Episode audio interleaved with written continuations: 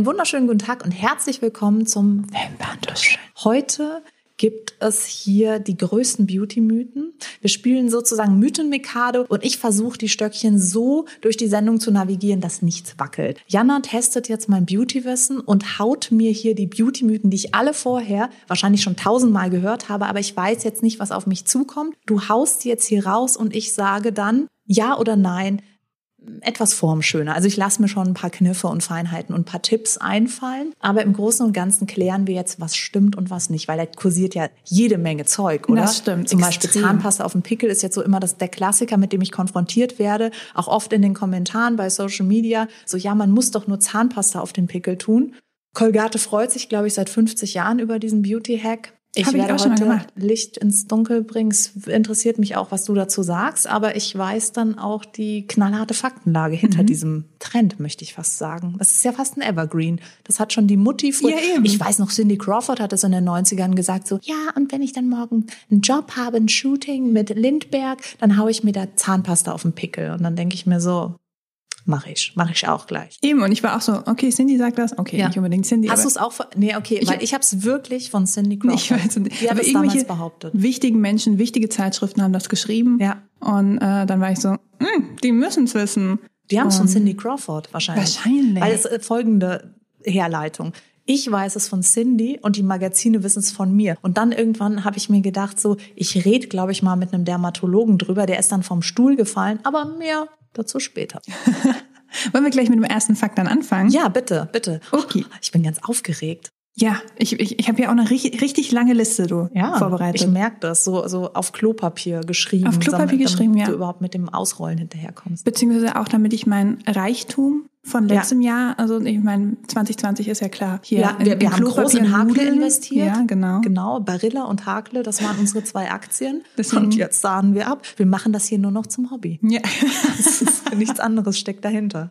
Also hau den ersten Mythos raus. Okay. Seidenkissen und hier Betonung auf Seide, weil es darf nicht Satin sein, soll Haut, die Haut verjüngen und das Haar geschmeidig halten. Also wenn du deinen Bettbezug nicht mehr mit Baumwolle hast, sondern mit einem Seidenkissen. Dann Also das das Erste, was, was mir bei Seidenkissen oder Seidenbettwäsche einfällt, ist, da hätte ich Angst, dass ich so aus dem Bett rutsche, weil Ja, es alles auf einmal so glatt ist. Ich schlafe gerne auf etwas griffiger, gestärkter Bettwäsche. Das finde ich ganz toll. Interessiert jetzt halt gerade niemanden.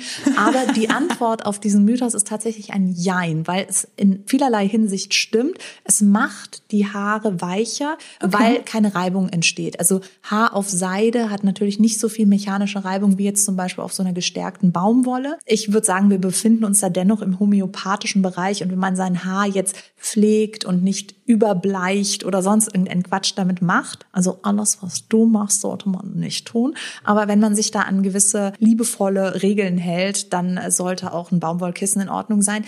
Das mit, den, mit dem Aging-Prozess, ach, da vermute ich, dass es eigentlich eher ist, je länger man sich auf dem Seidenkissen aufhält und Beauty-Schlaf hält, umso besser ist das dann gegen den Alterungsprozess und die Schwerkraft, besonders wenn man auf dem Rücken liegt. Aber was ich hier vermute, ist, dass sich natürlich auf so einem Seidenkissen diese Schlafknitterfalten nicht so leicht legen. Also ah, da kann man noch irgendwie so, so ein bisschen mit Anschub den Mythos Richtung, ja, stimmt schon, irgendwie durchkriegen. Es wird mich trotzdem nicht, es wird mir nicht reichen, um jetzt in ein Seidenkissen zu investieren. Und ist, also ich meine, Satin ist ja auch ein glatter Stoff, oder? Ist dann der Unterschied zwischen Satin und Seide wirklich so essentiell? Weil ich habe immer gelesen, Seide nicht Satin. Also Satin war der verteufelte Stoff. Ja, ich glaube, Satin ist halt äh, die Seide vom Volk. Und Seide ist natürlich ein ganz hochwertiger Stoff. Und wenn wir jetzt davon ausgehen, dass jeder Stoff ja auch irgendwas abgibt an unseren Körper, dann ist natürlich eine Seide sehr viel hochwertiger. Aber ich würde jetzt sagen, wenn ich sage, ich möchte jetzt keine Knitterfalten mehr am Morgen und mein Haar soll nicht aufgeraut werden, glaube ich jetzt nicht, dass das Satin-Kissen großes Unglück in mein Leben trägt gehe ich mal nicht davon aus. Aber ich habe wirklich ganz schlimme andere Assoziationen, die gar nicht in den Beauty-Bereich gehen, sondern auch so, wenn so das Tinder-Date kommt und du hast halt einfach so eine Seidenbettwäsche. Das ist doch wie der Typ, der früher so eine schwarz-rote Satin-Bettwäsche hat und, und so, ein- so ein Stahlregal auf einem Wasserbett. So ungefähr stelle ich. Das sind die Assoziationen, die da bei mir losgehen. Ja, so sieht's bei mir zu Hause aus, du. Ich weiß, deswegen siehst du auch so frisch und jung aus. Alles wegen dem Wasserbett mit Seidenbezug. Wo du dann regelmäßig beim Wellengang rausrutschst, weil es halt eine, ja, das ist wirklich so, ich stelle mir dann immer vor, wie die Downdecke so vor meinem Körper rutscht, weil mein Körper ist ähnlich weich wie Seide und das, das glitscht dann so von meinem Körper und dann wache ich nachts frierend auf. Also ich bleib bei der Baumwolle. Mm, same. Ähm, okay, hier. Heißes Wasser reinigt besser. Das ist der größte Quatsch, es sei denn, es geht um ähm, Edelstahltöpfe. Aber wenn es sich aufs Gesicht bezieht, dann kann man natürlich auch sagen, so ja, so ein Sandstrahler wird das Gesicht auch mal reinigen oder eine Flex kann einem auch die oberste Hautschicht irgendwie abtragen. Ist auch Aber das ist Peeling dazu, ne? Ja, also heißes Wasser äh, reinigt besser, ist, ist totaler Quatsch, weil das die Haut so austrocknet, dass vielleicht du sagen könntest, ab 90 Grad würde sich das Hautöl besser lösen. Aber da kann ich erst mal sagen, dann fettet die Haut auch viel schneller nach, wenn sie so heiß gewaschen wird. Und zweitens trocknet sie massiv aus. Das heißt, es ist so eins der absoluten Anti-Aging No-Gos, sein Gesicht zu heiß zu waschen. Und es boostet auch noch Rosatia und Kuparose. Also the list goes on and on. Das ist wirklich totaler Schmuh. Da, ist, da mache ich auch schon wieder alles falsch. Verdammt. Du wäschst dir Oh Gott, ich liebe, ich bin ja, ja, aber am Körper, ja oder? generell. Auch im Also Gesicht. auch meine Haare, alles. Äh, Alles wird so gefühlt bei 100 Grad gewaschen, finde ich gut. ja, aber sieh dich doch mehr als den Kaschmir-Pullover. Und den würdest du auch nicht bei 100 Grad Ich kaufe waschen. kein Es sei Kaschmir, weil das zu anstrengend ist. Schau mal. Seidenkissen nicht, Kaschmir nicht. Wo soll das noch hinführen? Weiß dich zu nicht. heiß. Betrachte dich selbst als den Kaschmir-Pullover und äh, wasche dich bei lauwarmen Temperaturen, zumindest im Gesicht. Am Körper macht's auch die Haut trocken. Aber ich sag immer, der Kopf schaut aus der Mode raus. Der sollte nicht aussehen wie eine Dörrpflaume. Und heißes Wasser ist Highway to Dörrpflaume. Verdammt. Jetzt habe ich ein bisschen, ein bisschen Angst vor, was ich denn angerichtet habe die letzten Jahre. Ja, das kommt dann halt auch erst sieben Jahre später, Eben. dann aber ad hoc. Eben. So. So mitten im Meeting rutscht dir dann das Gesicht so eine Etage runter, aber knittert dabei. Cool. Looking forward to it. So, nächster Punkt. Haare schneiden sorgt für schnelleres Haarwachstum und Fülle. Was ist da dran? Das ist auch wieder ein Jein, weil der Haaransatz redet nicht mit den Haarspitzen. Es ist nicht so, dass dann irgendwie so eine, so eine Flüsterpost zum Haaransatz durchgeht, so, Jungs, die Spitzen wurden geschnitten, Vollgas. Das ist ja ein DNA, also ein genetischer Bausatz und unsere Haare wachsen, wie sie wachsen und die wachsen auch, meine zum Beispiel wachsen super langsam. Egal wie viel ich da unten abschneide, ist es für mich dann eher ein Pain, dass sie dann halt wieder kürzer sind und noch länger brauchen, um lang zu werden. Was tatsächlich Fall ist, ist, dass ein regelmäßiger, zumindest trockener Spitzenhaarschnitt die Haare generell voller wirken lässt, weil natürlich das marode Material unterhalb der Schultern so ein bisschen gekürzt wird. Dann sehen die Haare gepflegter aus, wirken voller. Das macht schon total viel Sinn, regelmäßig die Haare zu schneiden. Aber es ändert überhaupt nichts am Haarwachstum und der Geschwindigkeit vom Haarwachstum. Also so ein Halb-Halb. Ja, jetzt also sagen ja, wir mal nein. so, die Haare wirken voller und gesünder, wobei das halt auch immer so die Frage ist, was hab ich denn für Haar? Wenn ich jetzt natürlich super feines Haar habe, dann muss ich mir nichts vormachen. Wenn ich da jetzt irgendwie die Spitzen schneide, dann wird das da auch nichts in Bezug auf die Haarfülle verrichten. Aber natürlich ist wenn ich jetzt feines Haar habe, sollte ich die Haare nicht über eine gewisse Länge hinaus wachsen lassen, weil das Haar dann einfach dünner wirkt. Ich finde auch, also alle Freunde, die ich habe, die äh, dünnes und langes Haar haben, sobald die sich die kürzer geschnitten haben, klar. Es war schon so eine kleine optische Täuschung, ne? Also das total, war total, weil gut. das Haar wiegt nicht mehr so Ja. viel, das wird nicht mehr so runtergezogen und letztendlich wirkt es dann halt einfach voller. Aber Spitzen schneiden, also wenn du deine Haare jetzt irgendwie regelmäßig schneidest, wachsen die kein bisschen schneller. Das hat damit nichts zu tun. Das ist die Friseurlobby, die hier halt nein. gesünder. Und ich habe auch eine, eine sehr gute Freundin, die ist äh, Friseurin und die sagt auch zu mir, dass die Haare halt einfach schöner wachsen, wenn du sie regelmäßig schneidest. Aber wenn ich jetzt meine Haare schnell wachsen lassen will, ist total kontraproduktiv, wenn ich die Spitzen schneide. Also einfach schon aus der Logik raus. Ja, ja. Du nimmst da was weg, ne? ähm, gut, dann kommen wir doch zu deinem Lieblingspunkt. Zahnpasta hilft gegen Pickel. Prinzipiell kann man sagen, dass in der Zahncreme alles enthalten ist, was wir dazu bräuchten, um einen Pickel auszutrocknen. Die enthaltenen Mintextrakte wirken sogar entzündungshemmend, das heißt, auch das ist eigentlich eine gute Sache. Aber Zahncreme enthält so viel mehr als nur Mintextrakt und all diese Zusatzstoffe, die reizen unsere Haut. Das heißt, im Worst Case machen sie die Entzündung sogar schlimmer. Uh, und die okay. Zahncreme legt sich halt wie ein fetter Panzer auf unsere Haut. Das heißt, die Entzündung geht dann halt eher nach unten. Und das ist nicht gut. Das heißt, die, die verschließt die Haut und die Entzündung kann dann darunter halt richtig anfangen zu kochen.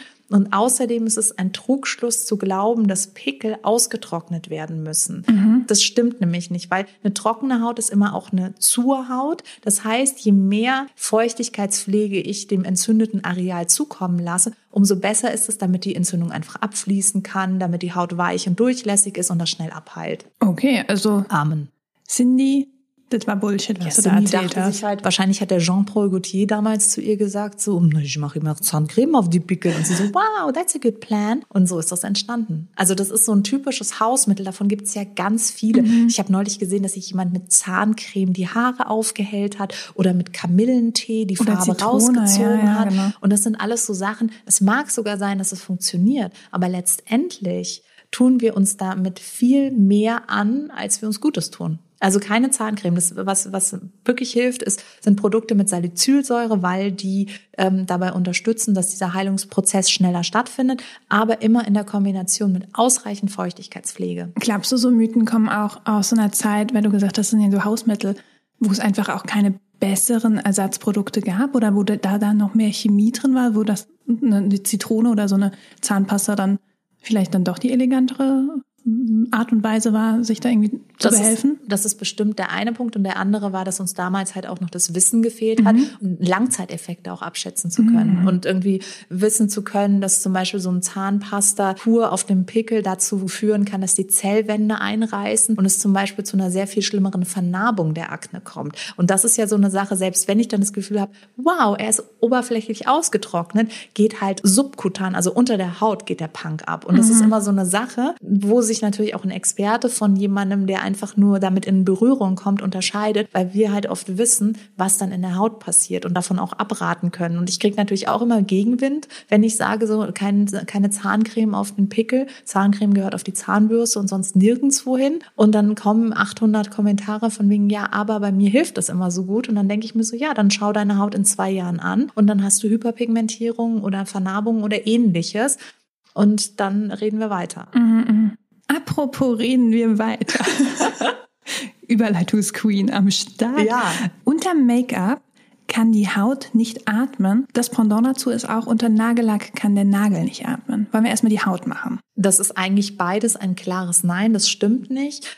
Weil die Make-up-Texturen, die wir heutzutage haben, sind so pflegebasiert. Du, du schmierst dir da ja kein, keine Ahnung, Moltofil aufs Gesicht oder sowas. Es gibt vielleicht irgendein Produkt, was ich bei irgendeinem ähm, Online-Discounter kaufen kann, was aus China eingeführt wird, wo nicht mal die Inhaltsstoffe draufstehen, das vielleicht noch so viel Substanzen enthält, die vielleicht hautverschließend sind. Aber selbst dann wäre es keine Katastrophe. Dann würde ich nach ein paar Tagen merken, so, au, meine Haut mag das überhaupt nicht. Ich kriege allergische Reaktionen oder Pickel oder was auch immer dann meine Haut als Reaktion für mich bereithält. Aber im Großen und Ganzen stimmt das nicht. Ich kann mir guten Gewissens mein Make-up ins Gesicht machen, es auch abpudern. Die Haut kann danach ganz normal weiter atmen, leben. Es ist ja auch nicht so, dass die Haut dann irgendwie so macht am Abend. So stelle ich mir das immer vor, Ja. weißt du so. Nein, es ist natürlich schon so, dass Make-up eine Schicht auf der Haut ist, deswegen immer mit gereinigten Händen oder einem gereinigten Pinsel oder Schwämmchen auftragen, weil wir dazu natürlich, wenn wir jetzt ein verunreinigtes ähm, Tool nehmen, können wir da natürlich auch einen Nährboden schaffen, weil Foundation hat ja schon gewisse Fett- und äh, Flüssigkeitsanteile und das ist natürlich ein super Nährboden. Aber wenn ich jetzt eine Foundation auftrage, dann bietet das sogar eher einen Schutz für meine Haut im Alltag, weil ja nochmal so eine schützende Schicht auf meiner Haut ist. Und beim Nagellack? Ja, beim Nagellack ist es so, dass ich äh, weiß, dass es totaler Quatsch ist. Ich kann da jetzt die biologischen Hintergründe nicht so griffig erzählen, weil Nägel sind jetzt nicht mein Spezialgebiet. Aber es ist tatsächlich so, dass ich mir vorstellen kann, dass Nägel ja nicht so wirklich atmen, weil das ist ja Horn. Das ist ja so, als würde ich sagen, meine Haare können nicht mehr atmen. Also würde ich jetzt einfach mal tollkühn behaupten, das muss Quatsch sein. Das ist jetzt aber nur eine persönliche Herleitung. Und darüber hinaus ist es so, dass was unsere Nägel zerstört, sind eher die Chemikalien in Nagellacken und die Chemikalien in Nagellackentferner. Mhm. Und das macht dann die Nägel so kaputt. Und dann sagt wahrscheinlich irgendjemand so, ich glaube, die können gar nicht atmen. Wobei ich mir das auch immer ein bisschen einbilde, wenn ich Nagellack drauf mache, dass sich das nicht mehr so frei anfühlt. Ich weiß nicht wieso. Ich glaube, das ist eine richtig krasse Kopfsache. Ja, Weil ich das eben auch gehört habe, deine Nägel atmen nicht mehr und seitdem bilde ich mir ein, dass meine Nägel ersticken. Ja, also ich meine, wo glaube ich wirklich dann Schicht im Schacht ist, ist bei Gel, bei Acryl oder bei Shellack. Da ist dann wirklich eine Schicht drauf. Aber auch da weiß ich, dass das Problem gar nicht ist, dass der Nagel dann nicht mehr atmen kann, sondern eher, dass wenn es nicht absolut hygienisch gemacht wird, dass mhm. halt unter diesen Schichten sich zum Beispiel Nagelpilze entwickeln können und so. Also oh, deswegen, das ist, das ist nicht ohne und auch teilweise echt eklig, was da entstehen kann, weil es super, eigentlich ist es super unhygienisch. Aber wenn das wirklich sauber gemacht ist und regelmäßig ausgetauscht wird und immer wieder gereinigt wird, dann ist auch das Problem nicht, dass der Nagel nicht atmen kann. Aber ich meine, wollen wir ganz ehrlich sein, natürlich ist es am besten für den Nagel, wenn er einfach offen ist, wenn da kein Lack, kein Gel, nichts drauf ist und er einfach sein darf und dann ab und wann eingeölt wird und vielleicht mal ein bisschen poliert wird und sowas. Das mag der Nagel genauso gerne, wie es Haare mögen, nicht gefärbt zu werden oder nicht blondiert zu werden. Natürlich ist es ein Material, was abgenutzt werden kann. Psst. Sag das nicht meinen Haaren, die sollen das nicht hören, weißt du? Ja, du hast so viele Haare, das, äh, das ist vollkommen egal, was du damit machst. Sind wir mal gleich beim nächsten Punkt, wo es um Abhängigkeiten so ein bisschen geht. Lippen können abhängig von Lippenpflege, also so Lipbalms oder ähm, so Fettstiften werden. Das ist tatsächlich auch eine psychologische Geschichte, weil der Lippenpflegestift uns nicht in dem Sinne abhängig macht. Wovon wir abhängig werden, ist nicht tatsächlich der Lippenpflegestift, sondern mehr von dem Gefühl der gepflegten Lippe. Das heißt, das fühlt sich einfach so schön weich an, dass wir dann viel signifikanter feststellen, wenn die Lippe nicht gepflegt ist. Das heißt mhm. also, sobald dieses Fett vom, vom Stift verschwunden ist, haben wir das Gefühl so, oh Gott, meine Lippen sind mega trocken, ich brauche noch mehr, ich brauche noch mehr. Ich bin so ein bisschen eine Abwärtsspirale die aber nicht dadurch gesteuert wird, dass unsere Lippen wirklich faktisch nicht mehr sich selber pflegen können. Das stimmt einfach nicht. Genau, da, da setze ich nochmal an, weil das wurde mir dann immer gesagt, so deine Lippen produzieren dann kein Eigenfett mehr. Wobei ich denke, produzieren Lippen überhaupt Fett? Also wie kann das dann sein? Also Lippen sind ja im Prinzip dieser Schwellenpunkt zwischen Schleimhaut und, und normaler Haut. Das heißt, es ist so ein Übergang und die Lippen werden innen befeuchtet und außen natürlich nicht. Das heißt, die Lippen verlieren ordentlich viel Feuchtigkeit, aber der Erfolg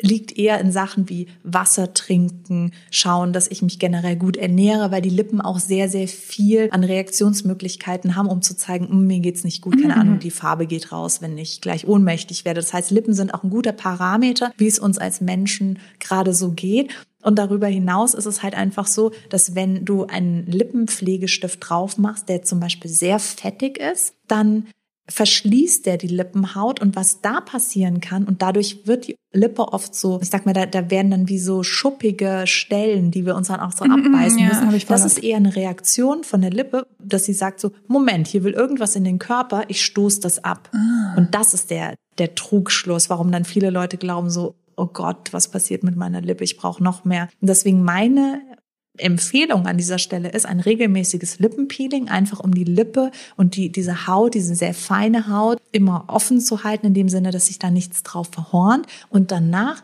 gebe ich immer Augenpflege auf die Lippe. Also im Prinzip Augencreme, weil diese Creme ist konzipiert für diese ganz dünne Haut ums Auge und die zieht vollständig in die Lippe ein. Das heißt, die pflegt meine Lippe, da liegt nichts auf. Das heißt, die Lippe muss nicht gegen irgendwas ankämpfen und ich habe nicht das Gefühl, dass ich ständig wieder und wieder und wieder machen muss. Das ist ein cooler Tipp. Das muss ich gleich mal ausprobieren.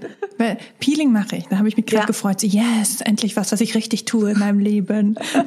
ich glaube, da gibt es eine Menge ja, mehr. Ich, ich Warte auf den nächsten Mythos. Wie sieht's denn mit dem nächsten aus? Nämlich ölige Haut mag keine öligen Produkte. Das ist auch wieder ein Jein, weil zum Beispiel ölige Haut mit Öl abzuschminken sehr ratsam ist, weil Öl Öl zieht und ich mit dem Öl sozusagen das Hautfett auch ein bisschen abziehen kann. Mm, smart. Das ist äh, tatsächlich ein, ein, Trick, den Asiaten ganz besonders gerne praktizieren, dass das Gesicht erstmal, bevor es gereinigt wird, ganz lange mit Öl oder Cold Cream oder was ähnlich Fettigem massiert wird. Und dadurch kann ich zum Beispiel auch Mitesser, Unreinheiten richtig rausmassieren, weil irgendwann zieht es eben Talg und Öle in das Öl rein. Ich würde dann aber dringend dazu raten, das Öl komplett runterzunehmen und dann nochmal richtig gut abzuwaschen, weil die ölige Haut hat schon genug Öl. Die braucht da jetzt kein Öl, das wirklich drauf liegt. Und das ist ein Tipp, den ich sehr oft lese, egal ob in Magazinen oder woanders. Da wird immer wieder gesagt, hey, trockene Hautöle kann jeder Hauttyp verwenden, auch die ölige Haut. Und das ist gerade gut. Das stimmt einfach nicht.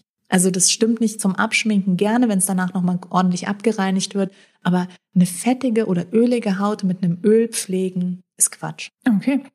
Weil ich habe das nämlich auch aus den Magazinen immer nur gehört, so ja, funktioniert schon bei manchen oder sowas, ne? Aber gut zu wissen. Ja, wie gesagt, Ausnahmen bestätigen immer die Regeln. Es mag sein, dass jemand, der richtig schlimm ölige Haut hat und Akne hatte, wo ich jetzt sagen würde, bitte die Pfoten weglassen von zu öliger Pflege, es irgendwie geschafft hat, aus einem Bio-Aprikosenkernöl so viel rauszuholen, dass die Haut komplett gut geworden ist. Das mag alles sein. Aber in der Regel und für die ja. breite Masse rate ich beim Abschminken sehr wohl zu ölen, wenn danach nochmal eine reinigende Substanz übers Gesicht geht, vielleicht sogar danach nochmal mit einem Gesichtswasser drüber und danach dann eher Feuchtigkeitspflege und nicht ölhaltige Creme. Springen wir weiter zur Pflege. Achtung, das ist mein Lieblingspunkt. Hämorrhoidencreme hilft gegen Tränensäcke. Das ist tatsächlich so. Nein. Es ist tatsächlich so. Die Frage ist, möchte man das? Weil das natürlich auch eine Gefäßgeschichte ist. Aber das, was in der Hämorrhoidencreme drin ist, ist dafür bekannt, weil ich meine, Hämorrhoiden sind ja auch nichts anderes als eine Schwellung.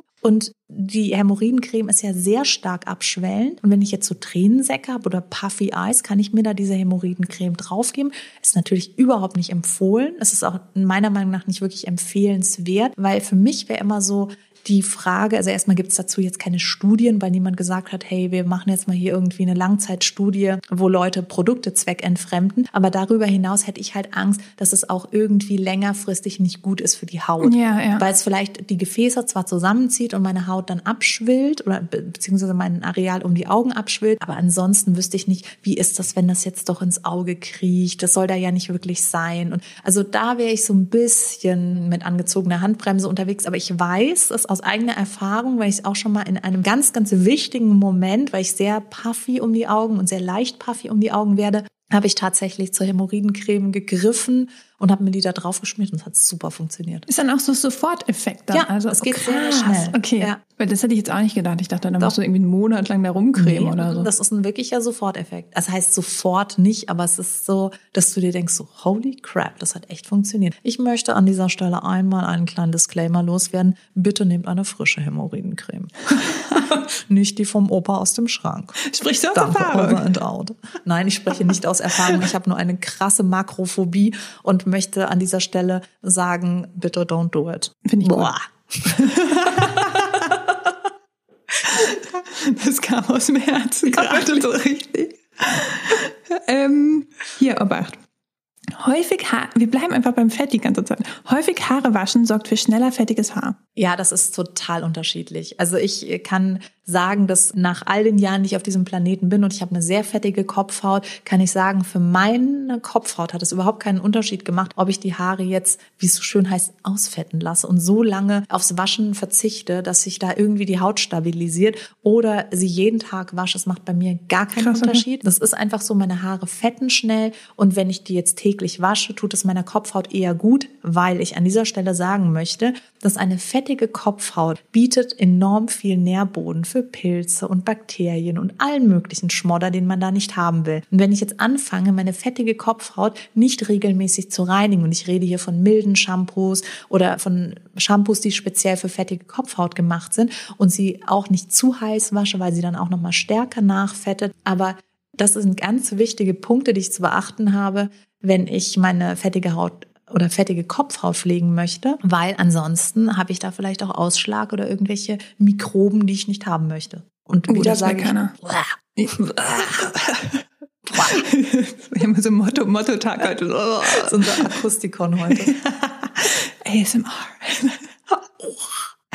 ähm, Haargummis schädigen das Haar. Es kommt darauf an, welche Haargummis. Es gibt Haargummis, die haben diese Metallteile drin, diese Ösen oder Nieten oder wie man das nennt. Und die können natürlich das Haar mechanisch reizen. Und es ist so, dass generell ein Haargummi eine mechanische Reizung fürs Haar nimmt. Das heißt, wenn ich jetzt immer den Pferdeschwanz an der gleichen Stelle habe, immer Jahr ein, Jahr aus, kann es sein, dass sich da auf der, also an der Stelle ein Haarbruch entwickelt. Muss aber nicht sein. Es kommt auch immer ein bisschen darauf an, wie sehr färbe ich meine Haare, bleiche ich die, style ich die viel, kommt da viel Hitze rein, etc. pp. Hier. Nasse Haare bürsten sorgt für Haarbruch. Ja, nasse Haare sind am fragilsten. Das Haar im trockenen Zustand ist eigentlich relativ robust, da kann nicht sehr viel mit passieren. Schwierig wird's bei nassem Haar, deswegen empfehle ich immer, es gibt ja diese Tangle Teaser oder diese Wet Brushes. Ja, meine Lieblinge. Das ist tatsächlich in, in dem Zusammenhang sehr empfehlenswert, die unter der Dusche parken und dann einmal vor dem Duschen einfach mit irgendeiner Bürste durchkämmen, so bis jeder Knoten draußen ist, Haare waschen, Conditioner rein und während der Conditioner rausläuft mit der Wet Brush mm. oder dem Tangle Teaser die Haare durchkämmen, weil dann mit dem fließenden Wasser der Conditioner zu einem Gleitmittel wird und die Haare wirklich entwirrt und dann musst du die gar nicht mehr kämmen, wenn sie nass sind. Schlimm ist, wenn du die Haare wäschst frottierst. Frottieren ist sowieso ganz übel, auch weil es die Haare so aufraut und dann mit einer Bürste durchkämmen. Dann darf man sich nicht beschweren, wenn die Haare abreißen und brechen und das ist keine gute Idee. Ich hatte mehr Glück als Verstand, wirklich. Was meine Haare angeht, merke ich gerade. Ich habe einfach nur so viel Glück gehabt. Aber das mit dem Conditioner, das muss ich gleich mal ausprobieren. Ja, mach das mal. Das ist echt ein super Tipp. In Zusammenhang eben mit dem Tangle Teaser oder der Wet. Ja, ja, voll gut. Cremes muss man häufig wechseln, denn sie verlieren die Wirkung, weil die Haut sich daran gewöhnt. Also, dass du dann deine Tagespflege alle drei, vier, fünf Monate wechselst oder deine Nachtcreme oder was auch immer. Es ist nicht der Fall, dass unsere Haut sich wirklich an Wirkstoffe gewöhnt, weil so großen Unterschied gibt's jetzt zwischen den Cremes auch nicht. Also es ist jetzt nicht so, dass ich das Hyaluron aus der einen Creme sagt die Haut so, ich möchte das nicht und aus der anderen sagt sie dann so, ja, bring it along. Also da gibt's eigentlich kein Anlass, wenn ich mit einer Creme gut klarkomme, werde ich mit der Creme gut klarkommen. Es kann sein, dass sich mein Hautbedürfnis irgendwann verändert, dass ich zum Beispiel eine sehr gelige Textur lange vertragen habe und dann wird meine Haut vielleicht trockener und braucht einfach faktisch mehr Öl. Dann muss ich mich nach einer cremigeren Textur umsehen. Aber ich muss jetzt nicht alle drei Monate meine Pflege, selbst wenn ich sie gut vertrage, wechseln, nur weil sich die Wirkstoffe angeblich abnutzen. Weil es gibt so einen Wirkstoff ABC, das ist in den Cremes enthalten und da ist mal Glykol und mal Hyaluron und mal sonst irgendwas drin und mal sind es eher naturbelassene Öle, manchmal sind es eher synthetische Stoffe. Da ist jede Haut total anders und das Wichtigste ist, dass wir auf unsere Haut hören und so, so ein Tipp ist viel zu pauschal für, für einen Bereich wie Hautpflege. Und wenn wir jetzt noch nicht mehr, also die Pflege wechseln, sondern den einzelnen Tiegel. Weißt du, du hast so deinen Tiegel von deiner Creme drinne. Wie, wie lange kann man den denn benutzen? Weil wird das nicht irgendwann super ekelig und so ein Bakterien-Swimmingpool, wenn du dann deine Creme irgendwie so ein halbes Jahr nutzt oder so und deinen Finger da mal reinmachst? Also, so? Es gibt da, glaube ich, auch Grenzen, je nachdem, wie ungewaschen meine Hände sind, mit denen ich da reingehe. Deswegen sage ich ja sowieso immer super gewaschene Hände, wenn ich mir das Gesicht eincreme oder in den Cremetiegel gehe. Ich persönlich bin generell kein Freund von Cremetiegeln, weil ich immer das Gefühl habe, dass das unhygienisch ist. Ich weiß aber, dass in, in Deutschland Produkte einem gewissen Test standhalten müssen und der beinhaltet, dass die Produkte verunreinigt werden und das Produkt aber so stabil sein muss, dass es sich sozusagen wieder fängt. Jetzt, wenn ich da natürlich jeden Tag mit super ekligen Händen reingehe, dann ist irgendwann auch äh, die Kraft der Creme aufgebraucht oder beziehungsweise dann funktioniert das halt nicht mehr. Aber wenn ich da jetzt mal mit den nicht den super sterilen Händen reingehe,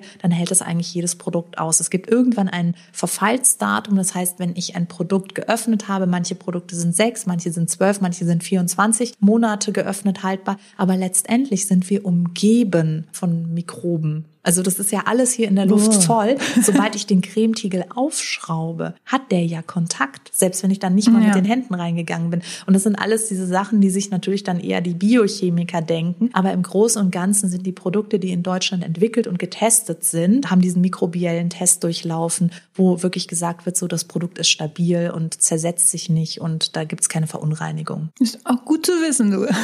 Ja, ist natürlich so, dass ich ehrlicherweise weiß ich nicht, wie es äh, mit Produkten ist, die jetzt zum Beispiel, zum Beispiel aus China importiert werden, ob es dann irgendwo hier eine Prüfstelle gibt, die Regularien hat, wo dieser Test durchgeführt werden muss. Ich kann es mir gut vorstellen, weil es einfach ansonsten auch zu Verunreinigungen mhm. kommen kann, mhm. weil du ja auch nie weißt, unter welchen Umständen, also es ist ja auch so, dass ähm, die Cremes werden unter Lebensmittelstandards abgefüllt. Das ist jetzt auch kein total steriler Raum, wie jetzt zum Beispiel Impfungen oder Injektionen. Die werden wirklich in absolut sterilem Umfeld eingepackt oder was im Prinzip in diese Fläschchen geschleust. Mhm. Und Creme unterliegt da den Lebensmittelstandards. Das heißt, ähm, ähnlich wie ein Pudding oder sowas. Und da, den essen wir auch. Den essen wir ja auch. Wie, wie unsere Creme. Nein, das ist ein dummer Fact. Aber wir kommen jetzt schon zum letzten Fact. Bist ein bisschen traurig? Ich bin sehr traurig. Das hat mir Spaß gemacht. Das war wie äh, Beauty Jeopardy oder Jeopardy. But I did not kill the Jeopardy. Jetzt kriegen wir wieder hier GEMA-Probleme. Toll, jedes Mal. Einmal. Ich habe so entfremdet. Ich bin mir auch gerade überhaupt nicht sicher, ob es nicht mal komplett der falsche Text war. Insofern, glaube ich, sind wir der safe, auf der safen Seite. Es ist, könnte ich jetzt wahrscheinlich sogar als eigenen Song anmelden, weil es so falsch war. Written by. genau. Narrated by. Also hau ihn raus. Was ist der letzte Fakt? Und zwar, du kannst Pickel im Gesicht ausdrücken, aber nur, wenn sie unterhalb der Nase sind. Denn über der Nase ist der Teil, wo du, wenn du den Pickel ausdrückst, gelähmt werden kannst. Heiliger Bim, das würde ich so in eine Schublade stecken mit, wenn du eine Grimasse schneidest, dann bleibt sie stehen. Genau. Also es ist generell nicht ratsam, Pickel auszudrücken. Da gibt es eine Litanei an Gründen, warum wir alle davon Abstand nehmen sollten, nämlich weil sich die Entzündung verschlimmern kann. Und es ist tatsächlich so, dass es Fälle gibt, wo die Entzündung sich so verschlimmert hat, dass es zu einer Hirnhautentzündung kam oder was ähnlichem. Und es stimmt schon auch, dass es Stellen in unserem Schädel gibt, wo die Bakterien dann letztendlich leichter eindringen können. Natürlich, wenn ich jetzt hier einen Pickel ausdrücke, ist es eine andere Nummer, als wenn ich an der Augenbraue einen ausdrücke. Aber im Großen und Ganzen würde ich sagen, das hat jetzt nichts damit zu tun, dass unterhalb der Nase und überhalb Das der ist safe Nase. so.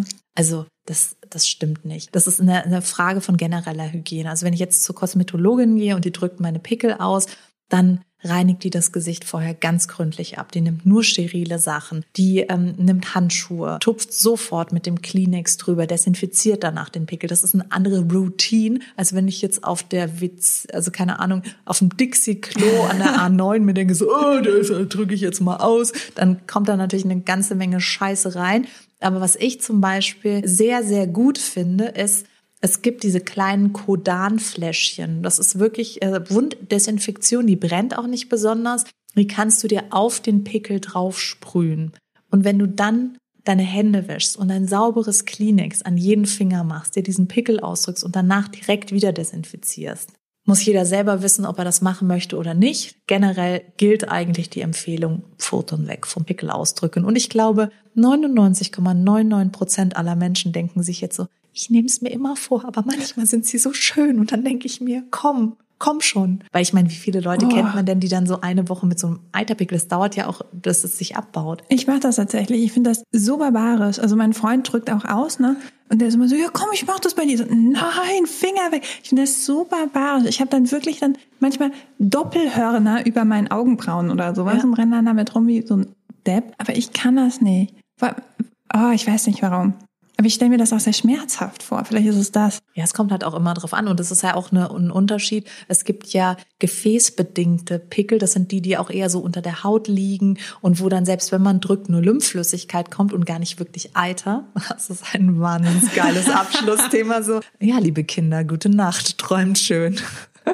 Ich habe, ey, wenn wir schon beim Pickel ausdrücken sind, habe ich tatsächlich, wie heißt es denn bei The Politician, gab es dieses Dr. Pimple oder sowas. Dr. Ja. Pimpelpopper. Genau, Dr. So Pimpelpopper. Und ich dachte, das ist ein Witz. Nein. Es ist kein Witz, es ist ein YouTube-Channel, wo nur Pickel ausgedrückt werden. Und ich habe dann gedacht, das ist ein Witz, habe das gegoogelt und habe dieses eine Video angemacht. Und da, was ich da gesehen habe, da dachte ich mir so, Alter, ich habe keine Hautprobleme. Ich Was weiß kann noch, in so einer fucking Pore denn alles drin sein? Ich weiß noch, dass du mir dann, du hast mich, glaube ich, angerufen oder, oder mir eine Sprachnachricht geschickt, weil du so geschockt so warst. traumatisiert. Wirklich. Und ich war nur so, oh Gott, ich habe einmal einen Clip davon gesehen und habe das für immer in meinem Kopf eingesperrt. Ja, es ist so mit Horrorfilmen, weißt du, so so. Es und, und, und ist alles, wie die alle alles heißen. Und dann kommt Dr. Pimpelpopper. wirklich. Dr. Pimpelpopper ist Pinnacle auf ekelhaft. Und ich meine, dass es das alles gibt und dass es alles gemacht wird, das ist total fein mit mir. Ich habe hab jetzt nicht per Video. se eine Ablehnung dagegen, dass einfach Körperlichkeiten sich in unserem Leben abspielen. Aber das auf YouTube zu zeigen, das hat mich so schockiert. Dass Leute es sich reinziehen und sich denken so, oh, geil, oh, da kommt was da alles kommt. Das ist so eklig. Ich krieg, ich habe wirklich gerade an den Fußsohlen Gänsehaut, so eklig finde ich das. Aber apropos, ne, es gibt ein Kinderspiel, da kriegst du so ein Viereck und das sieht dann aus wie Haut und das hat dann so kleine Löcher drin und dann kannst du dran rumsqueezen und dann kommt Eiter raus. Das ist dann eigener Dr. ein Dr. Pimpelpopper Set, theoretisch. Kannst du dann mit, mitdrücken, Bist du während dir du die sicher, dass es nicht ein Albtraum ist, den du irgendwann um Nein, zwei Uhr morgens nicht. hattest? hier, das ist, äh, Von Play-Doh oder von was? ja, ich weiß es nicht.